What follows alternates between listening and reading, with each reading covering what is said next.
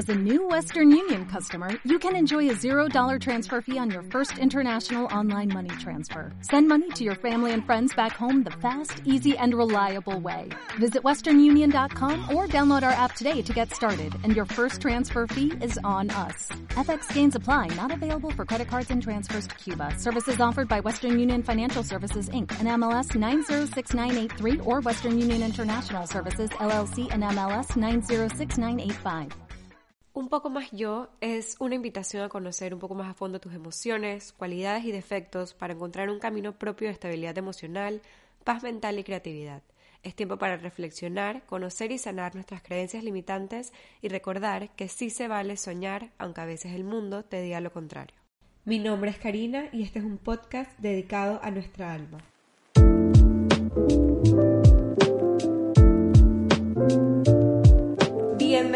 A la primera sesión de terapia, un espacio para sentarnos con nuestra psicóloga clínica, la doctora Marianela Brostella, compartir una taza de té o café o vinito o cualquiera que sea tu mood y hablar sobre temas que pueden estar de alguna manera u otra moviendo, afectando o influyendo nuestra salud mental, nuestro autocrecimiento y nuestras relaciones con los demás.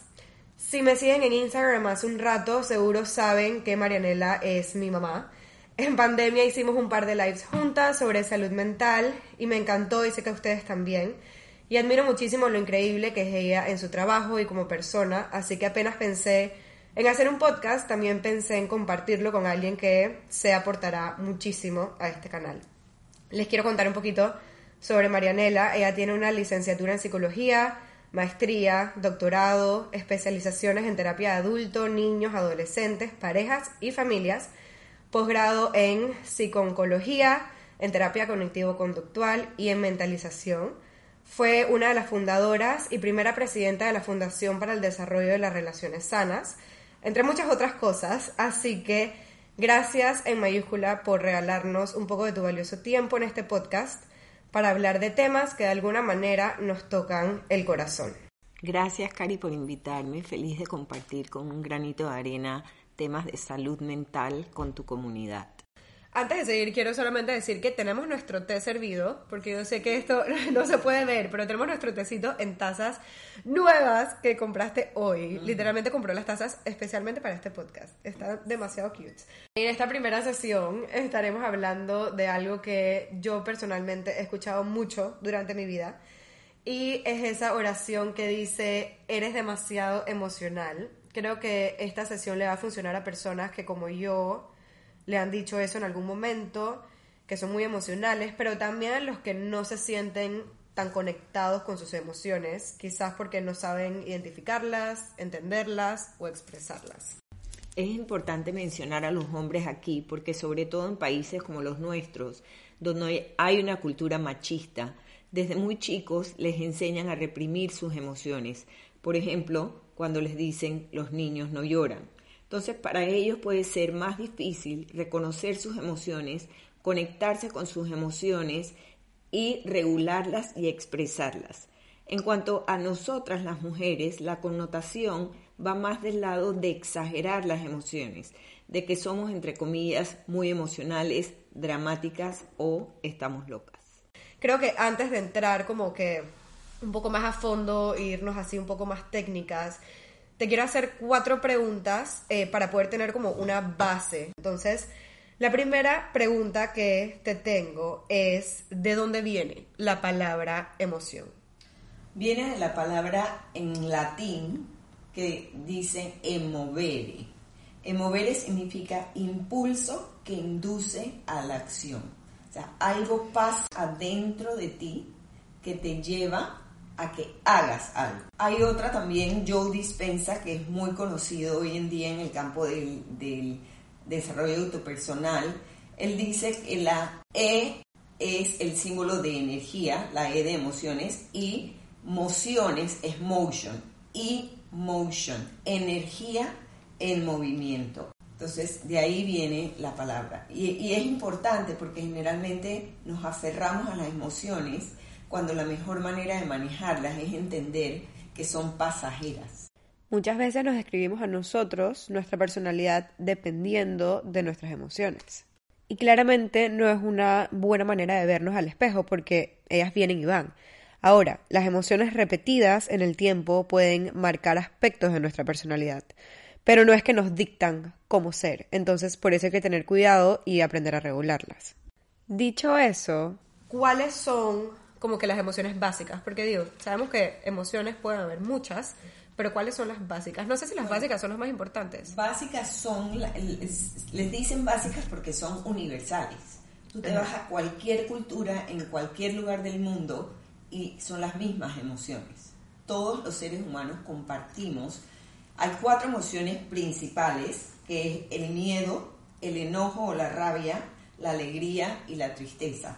Pero hay como veintipico emociones adicionales, como por ejemplo la sorpresa, el asco, la culpa, la vergüenza, la envidia. Todas estas son emociones que todos los seres humanos pueden sentir y que generalmente sienten en algún momento.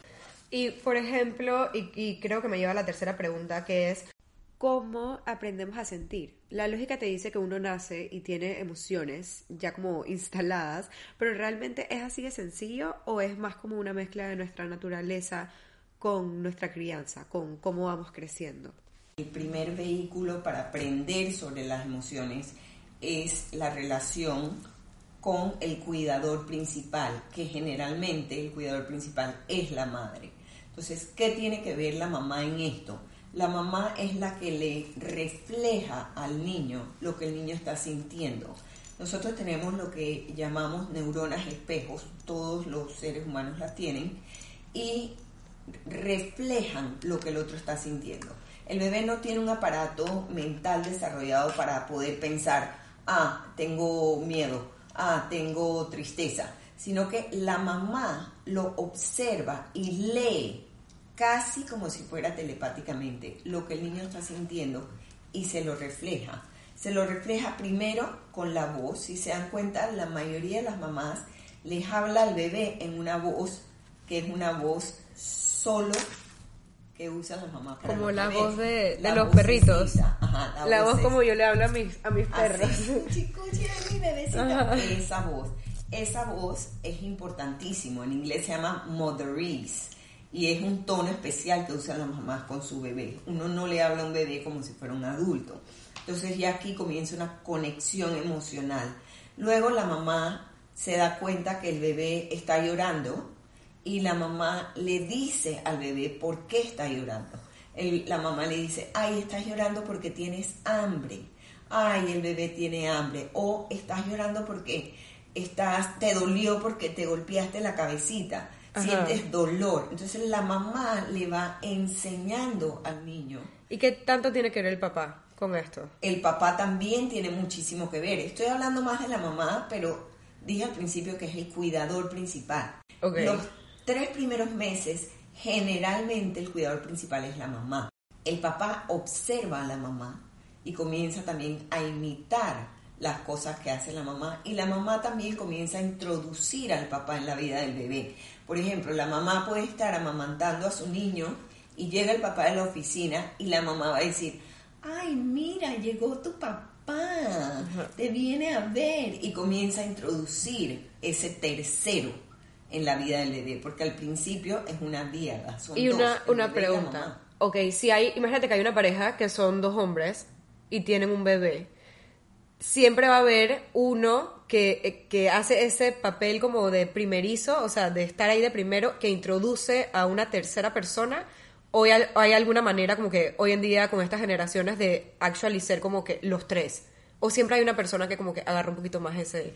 Yo creo que siempre los roles se dividen, pero no necesariamente como una pareja heterosexual, que hay roles netamente femeninos y roles netamente masculinos, que en verdad no debería ser, porque todos pueden contribuir. En una pareja eh, eh, homosexual, los roles no son tan definidos y se intercalan de una manera más fluida, digamos, pero definitivamente que uno asume ciertas tareas y el otro. Me imagino que cada pareja tiene que desarrollar su rutina que le funcione. Eh, pero qué interesante saber que las emociones no solo están, pero se van construyendo a medida que vamos creciendo. Ya sabemos cómo aprendemos a sentir y cuáles son las emociones básicas y de dónde viene la palabra emoción. ¿Por qué normalmente se le da una connotación negativa a las emociones? Creo que el título de eh, este, esta sesión, que fue como que ¿por qué eres tan, tan emocional o tan, tan sentimental? Es porque normalmente la persona lo dice como algo malo. ¿Sabes? Como que cálmate, tranquilízate. Entonces, ¿por qué se le da eh, esta connotación negativa? Bueno, no sé exactamente por qué se le da esta connotación negativa, pero definitivamente sí se juzgan las emociones como si fueran buenas o malas, como si las emociones fueran enemigos o no fuera bueno sentirlas. Y, y esto complica mucho la situación porque obviamente al ser seres humanos todos sentimos emociones, pero si hay esta connotación negativa, entonces la vamos a tratar de reprimir, de esconder o de disfrazar porque no queremos que digan que somos emocionales o que somos dramáticos o que o cualquier otra connotación. Entonces, sí, tiene una connotación negativa y eso es el primer paradigma que debemos de romper. Las emociones no son ni buenas ni malas, las emociones son. O sea, no hay, que juzgarlas. No hay que juzgarlas. Hay, hay emociones que nos hacen sentir bien y hay emociones que nos causan estados emocionales difíciles de manejar todas son normales. No es que hay unas buenas y otras malas, son normales. Lo, otro también, Cari, que eh, eh, muchas veces, sobre todo cuando no sabemos conectarnos con nuestras emociones, lo que pasa es que entonces las sentimos en el cuerpo. Esto comienza a pasar también desde una edad muy temprana, cuando por ejemplo tenemos una mamá que en los primeros meses sufre de depresión postparto o por ejemplo cuando hay un bebé eh, que es muy manipulado cuando nace por temas médicos, nació con una enfermedad y hay que operarlo eh, eh, automáticamente o está en incubadora por mucho tiempo porque es prematuro. En ese momento el bebé no tiene un aparato mental para poder entender lo que está pasando, pero sí lo está sintiendo.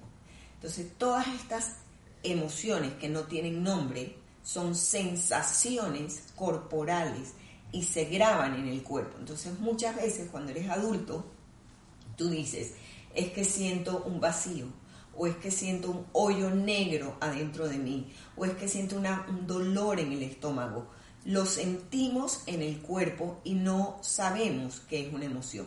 Pensamos que es algo físico, pero es una expresión fisiológica de una emoción no pensada o no entendida. Mientras más temprano el trauma, más se registra en el cuerpo como una sensación.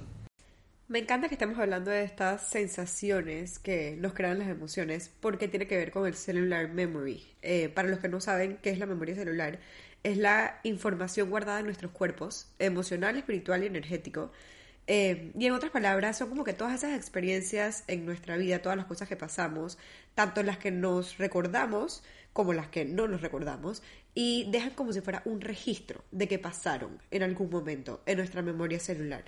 Entonces quizás no tengas claro por qué te estás sintiendo de esta manera, pero tu memoria celular sí. Entonces, ¿qué se puede hacer? ¿Qué se puede hacer con esta información? Todo esto se puede trabajar. ¿Cómo se puede trabajar?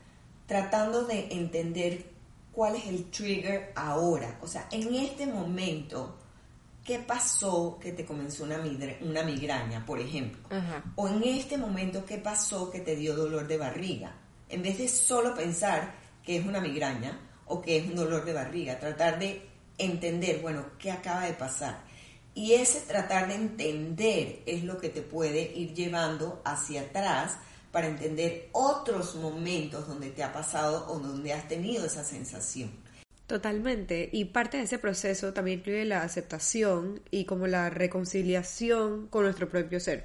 Es como una oportunidad de ir conociéndonos hasta la raíz y tomar responsabilidad por todas las cosas que hemos hecho en nuestra vida, por todas las cosas que hemos manifestado en nuestra vida. Y cuando estamos sofocados, estresados o bloqueados, nos hacemos como que trampas inconscientemente y este proceso de sanación del que hablas nos va a ayudar a convertir esos miedos en paz. Es importante también que se sepa que muchas de las cosas que pasan en tu día a día inconscientemente te despiertan emociones pasadas. Entonces de repente tú llamas a una amiga para que te acompañe a tomar un café y ella te dice, ay, sorry, es que no puedo.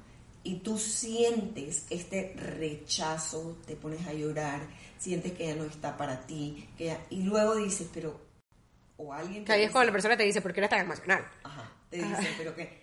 Y en verdad tu respuesta no es apropiada a lo que acaba de pasar. Claro. Tu respuesta es mucho más subida de volumen porque jaló una emoción que está dentro de ti, vieja, que has sentido muchas veces antes y que no tiene nada que ver con tu amiga y el café. De alguna manera encontrar un outlet para salir. Entonces, si tú solamente la dejas salir y te quedas odiando a tu amiga, no aprendes nada y no entras en el proceso. Pero si te comienzas a cuestionar y a decir, pero ¿por qué reaccioné así? En verdad, la semana pasada, cuando fui a McDonald's y la señora me dijo que tenía que esperar mi turno, también me sentí rechazada. Y hace un mes que fulanito no me quiso prestar algo que le pedí, también me sentí rechazada. Entonces comienzas a ver un patrón. Y es difícil llegar a ese momento. Ya hiciste un gran paso en dar, darte cuenta que no reaccionaste bien, que no regulaste tus emociones y que te subiste de volumen, como mencionas. Y aquí también entra el pedazo cuando no te das cuenta eh, y le echas la culpa a los demás por cómo te sientes tú. Y dices, que tú me sacas de quicio, por tu culpa estoy amargada, por tu culpa, y aunque probablemente la otra persona te haya dicho algo feo o te habló mal, creo que tenemos que recordar que eso tiene más que ver con su mundo interno, con el mundo interno de la otra persona y lo que esa persona está experimentando en su vida y no necesariamente tiene que ver contigo. Entonces, no puedes controlar lo que pasa a tu alrededor y cómo las personas te hablan, por así decirlo, pero sí podemos controlar cómo regular nuestras emociones y, nuestras reacciones ante lo que los demás nos dicen. Y ojo, importante, no estoy diciendo que no te defiendas, estás en todo tu derecho y yo sé que hay muchas veces que hay gente que dice cosas que tú sientes que tienes que, sabes, stand up y hablar por ti o defender a los demás y estoy totalmente de acuerdo con eso, pero si estás anuente de tus emociones, puedes como que decidir si es worth it y entender lo que está pasando desde em, como desde una tercera persona fuera del conflicto y así lo puedes ver con más calma y tomar mejores decisiones. Por, por regla general, yo te diría que la mayoría de las cosas que te causan una reacción fuerte, ya sea de rabia, de miedo, de dolor, de alegría, tienen que ver con algo interno tuyo. El trigger es externo, algo pasó afuera que te lo hizo sentir, pero todo lo que sientes con fuerza tiene un patrón previo. Entonces, ese es como que el primer eh, indicativo de que aquí hay algo que puedes explorar. E, y las, las emociones que, que son eh, nice también, por ejemplo, si alguien te trae un chocolate y tú te pones súper eh, alegre y contenta, ¿por qué un chocolate te pone alegre o contenta? Puede ser que porque cuando estaba chiquita te premiaban con dulces o chocolates, o puede ser que un detalle de una persona para ti es súper significativo. Puede ser diferentes cosas para diferentes personas, pero lo importante es que tú entiendas lo tuyo. Y que la mayoría del tiempo son cosas tuyas de pequeña. Claro. Y lo otro, claro, todo tiene el origen en, tu infancia temprana, ¿no? Pero siento que lo difícil es como llegar a eso. O sea, llegar a saber qué fue lo que pasó. Bueno, por eso existe la terapia. Exacto. Que ayuda, ayuda muchísimo. Es verdad. Te ayuda a explorar. Eh, eh, y, y tú tienes que tener la curiosidad de querer explorarte, de querer conocerte, de querer entrar en un proceso de, de ser mejor persona, de tener autoconocimiento, y creo que no es un proceso sencillo. O sea, ir a terapia no es solo, tengo este problema, necesito ayuda. Eh, es, me estoy poniendo los pantalones y quiero ser valiente para conocerme de verdad y entender mis traumas, entender mis heridas y crecer como persona. Puede ser un proceso difícil, pero para eso está la persona que te acompaña a ese proceso. Y sí, si es un profesional que te acompaña, tiene las herramientas y los estudios para acompañarte de una manera segura pero no todo el mundo puede ir a terapia y también hay otras personas que uno conoce que son sanadores para ti y que te ayudan a explorarte, sobre todo cuando son personas que no son críticas y no no te dan la sensación de que te van a juzgar. Hemos llegado a la parte donde quiero dejar par de tips para poder regular esas emociones que a veces dejamos que nos consuman o cuando sentimos que nos salimos un poco de nuestro camino. Em, esas emociones fuertes que suben como una bola de fuego desde nuestro estómago. Em, y creo que podemos dividir esto en cuatro o cinco puntos eh, para que sea como que fácil de recordar. Y el primero que quiero hablar es un libro, un libro que creo que tú me diste, actually. ¿Cuál? No estoy segura, el de los cuatro acuerdos. Mm, de Bueno, Miguel Ruiz. Ajá, es, eh, habla de la filosofía tolteca y este es el segundo acuerdo que dice que no te puedes tomar nada personal. Entonces lo que digan los otros sobre ti tiene más que ver con ellos que contigo. Y esto va de la mano de lo que estábamos hablando hace un rato, que todos tenemos y vemos una realidad distinta, una realidad creada por nuestros pensamientos, sentimientos, experiencias y emociones. Lo que la persona te está diciendo es el trigger, pero tu respuesta tiene que ver contigo, con algo que tú ya pasaste o con algo que tienes adentro guardado y que esa situación te lo sacó a flote. La regulación de lo que sientes es un signo de madurez. Sí. Si tú ves un niño de un año y medio, de dos años, y tú le quitas un caramelo, él va a ser una pataleta, porque no tiene esa regulación de los impul- impulsos todavía desarrollada. Pero si una niña de 12 años, tú le dices, no puedes ir a la casa de la amiguita, y se tira al piso y hace una pataleta, ahí hay un problema de regulación de impulsos. O si tú le dices a un adulto, no, no quiero bailar contigo, y él te empuja y te insulta, ahí hay una falta de regulación de- del afecto, de regulación de las emociones que estás sintiendo. Bueno, eso me lleva al punto de aprender a observar tus pensamientos. Entonces, recapitulando, el primero fue no te tomes nada personal y este es aprender a observar tus pensamientos porque la mente es capaz de hablar y de escuchar al mismo tiempo. Pero siento también que cuando esa parte de tu mente habla mucho porque algo le dio ese trigger, entonces no puedes escuchar bien. Y como que todo se te nubla y entonces es cuando empiezas como que a- subir y a estresarte un poco. Botón de pausa. Tienes que pausar, respirar, regularte para entonces comenzar a pensar más claramente. Lo otro también es que es súper interesante y esto está investigadísimo, es que la mente no distingue si las emociones están causadas ahora por un evento o fueron causadas por un evento de atrás. O sea, para la mente es está pasando ahora. Si tú comienzas, por ejemplo, a recordar un evento, Sí. Vamos a suponer que estuviste en un choque en un carro O súper sea, fuerte. qué miedo, porque literalmente iba a decir ese ejemplo en mi cabeza ahorita mismo. O sea, acabo de pensar, dije, ok, el ejemplo de un choque y que alguien esté manejando muy rápido, porque siento que me ha pasado muchas veces, que, que le digo a la persona, dije, pero baja la velocidad. O sea, la persona como que no estoy manejando tan rápido. Y yo dije, pero es que a mí me está haciendo mal. O sea, que estamos conectadas. Cuando vamos a suponer que el choque te pasó hace 5 años, o hace 10, o hace 20, y tú hoy me lo comienzas a contar. En el momento que tú me lo comienzas a contar y a revivir, tu fisiología, tu cuerpo comienza a reaccionar de la misma manera que reaccionó cuando pasó el evento. O sea, es como si se acordara de todo y las emociones tienen la misma intensidad que cuando pasó. Entonces, eso, cuando te pasa eso, ahí es donde tú eh, puedes entender que te toca hacer un proceso para sanar esa respuesta, para mirarla desde otro ángulo y verla diferente porque ya pasó, ya no, no estamos 20 No te está atrás, causando... o. No es peligrosa en el Exacto. momento donde estás. Sí.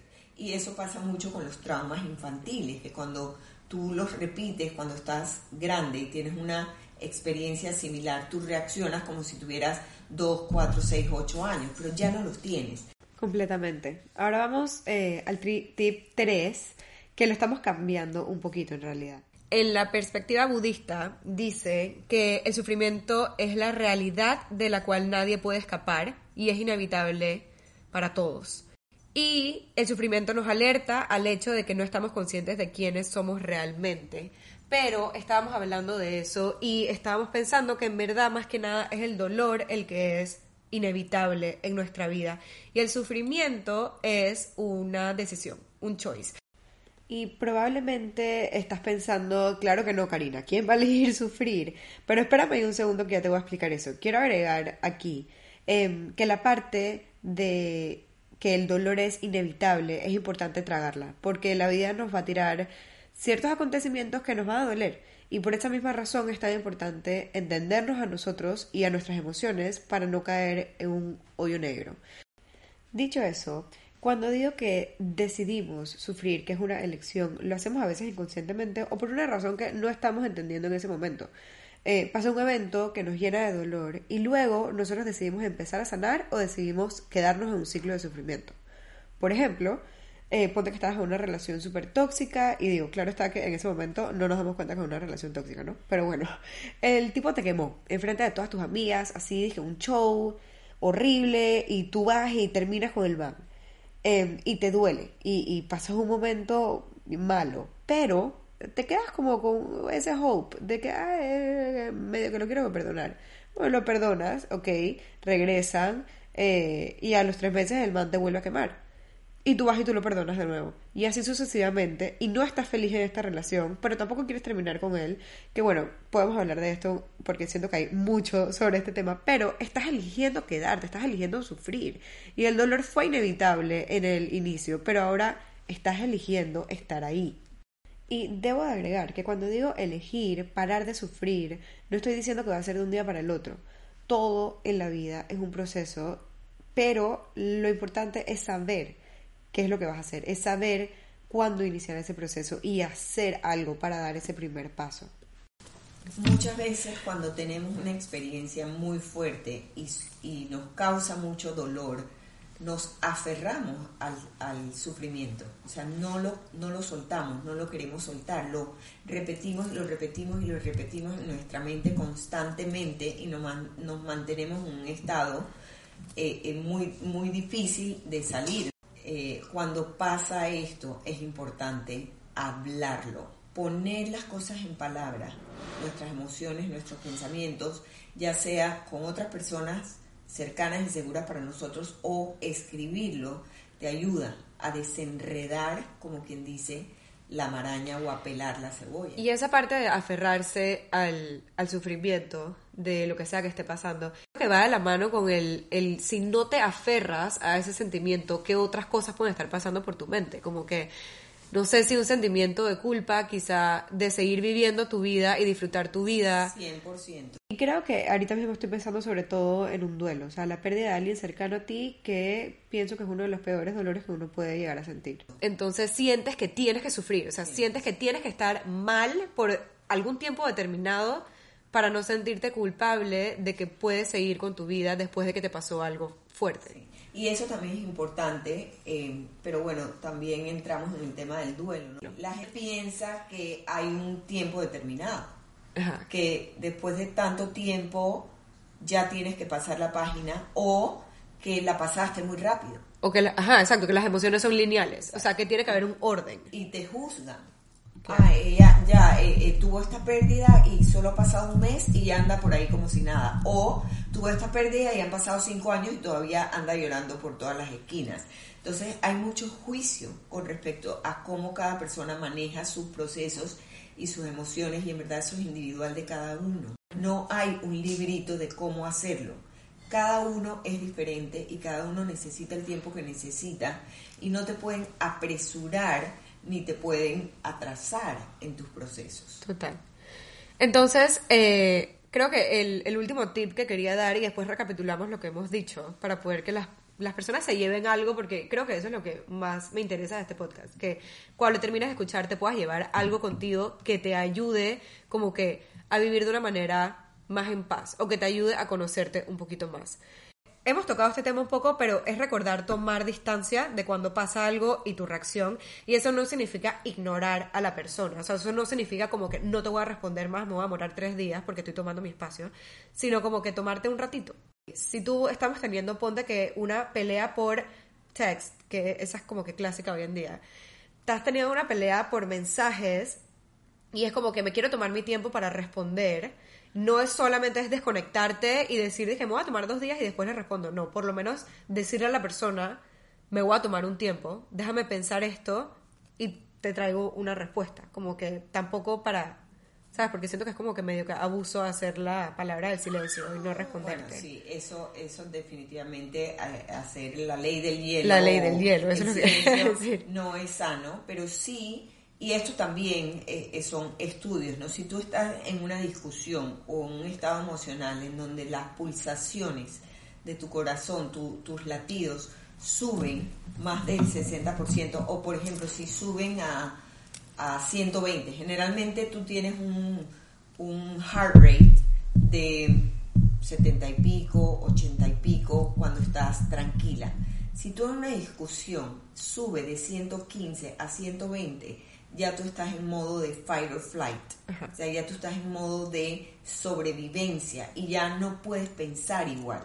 Solo piensas en sobrevivir y entonces vas a responder al ataque. Entonces, cuando tú sientes que tu corazón está muy acelerado, pide una pausa, di, ok, no me estoy sintiendo bien ahora, me estoy acelerando mucho, dame unos minutos. Eso puede ser 20 minutos, 15 minutos, pero la otra persona sabe que necesitas un tiempo, no es que diste la vuelta y te fuiste. Y bueno, y esos 15, 20 minutos también como que no meterte en Instagram y entretenerte con algo más que te cause otro tipo de estímulo o lo que sea, sino más bien como que ir a caminar, tomarte un té, escuchar nuestro podcast o algo así que sientas que te pueda relajar un poco. Y después entonces como que regresar con una, una mejor respuesta. Retomar la, la, discusión de una manera más tranquila. Porque es que cuando ya estás a esos niveles, tu, tu, cuerpo está produciendo cualquier cantidad de cortisol, de adrenalina y no puedes responder de una manera regulada. Claro, y después te arrepientes de cosas que dices. O sea, mandas un mensaje y lo lees la conversación al día siguiente y te quedas, dije, bueno, además de que no es recomendable pelear por, por, por chat. Por supuesto que no, pero siento que es algo tan como que de nuestra generación. Pero siempre una conversación en persona será mi first choice y la mejor opción, pero creo que por cómo hemos crecido en un mundo que nos hace reprimir muchas emociones, hay gente que se siente más segura y se expresa mejor escribiendo. Entonces, creo yo que mejor escribir que no hablar del todo, pero mejor hablar en persona que escribir y sí, eh, text tiene muchas desventajas. Bueno, se confunden mucho las cosas porque por el chat uno asume mucho. Exacto. Y, y tú asumes y te convences en tu cerebro de que esa es la realidad. Y muchas veces esa asunción no tiene nada que ver con lo que está pasando en el cerebro de la otra persona. Claro.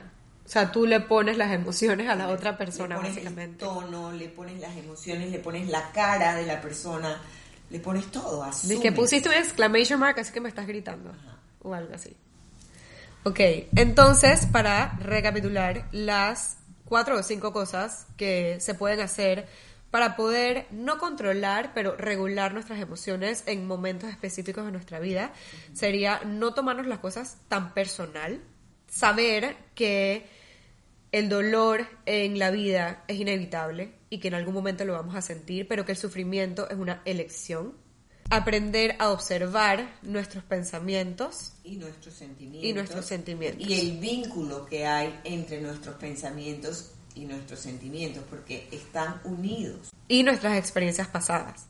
O sea, cuando observamos nuestros pensamientos y nuestros sentimientos, tratar de entender por qué nos estamos sintiendo así. O sea, qué fue lo que pasó que hizo que nos sintiéramos de esa manera. Y que es mucho más sano y adaptativo expresar las emociones que reprimirlas y esconderlas dentro de ti.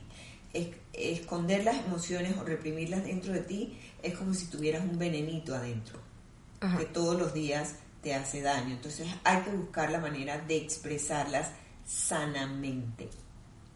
Totalmente. Y tomar distancia de lo que sea que esté pasando, del estímulo que esté pasando y de nuestra reacción. Creo que ese, ese tomar distancia eh, a mí me ha ayudado bastante. Creo que cada vez que me estoy como que estresando es como que, ok, necesito un break. O sea, necesito Pero bueno, de repente tal vez, eh, en vez de decir tomar distancia, porque eso puede tener una connotación de que te De ignorar. Es, o de ignorar, es crear un espacio entre el estímulo y la reacción. Ok, eso suena más lindo. Crear un espacio que te permita pensar, que te permita conectarte, que te permita entender en vez de reaccionar automáticamente. Es la diferencia entre tratar de ser reflexivo versus ser reactivo. Exacto. Y eh, para cerrar este primera, esta primera sesión de terapia que nos tomamos la mitad del té. O sea, siento que estábamos hablando tanto que ni siquiera nos pudimos tomar el té. Para terminar este primer, esta primera sesión, ¿qué oración o, o palabra o sentimientos o lo que quieras le puedes dejar a las personas que nos están escuchando acerca de las emociones? O sea, algo relacionado con tus emociones que quieres que las personas se acuerden en su día a día. Bueno, yo creo que las emociones no son buenas ni malas, las emociones son y que para manejar nuestras emociones tenemos que observarlas, observar nuestros pensamientos, reevaluar, interpretar lo que estamos sintiendo y entonces poderlo trabajar. Genial, me parece súper gracias por tu tiempo nuevamente. Espero que les haya encantado esta primera sesión de terapia. Sus comentarios, como siempre, son bienvenidos en mi DM de Instagram, buenos o malos. Aquí estamos para mejorar y nos vemos en el próximo capítulo de Un poco más yo. O'Reilly Auto Parts puede ayudarte a encontrar un taller mecánico cerca de ti. Para más información, llama a tu tienda O'Reilly Auto Parts o visita oreillyauto.com. parts.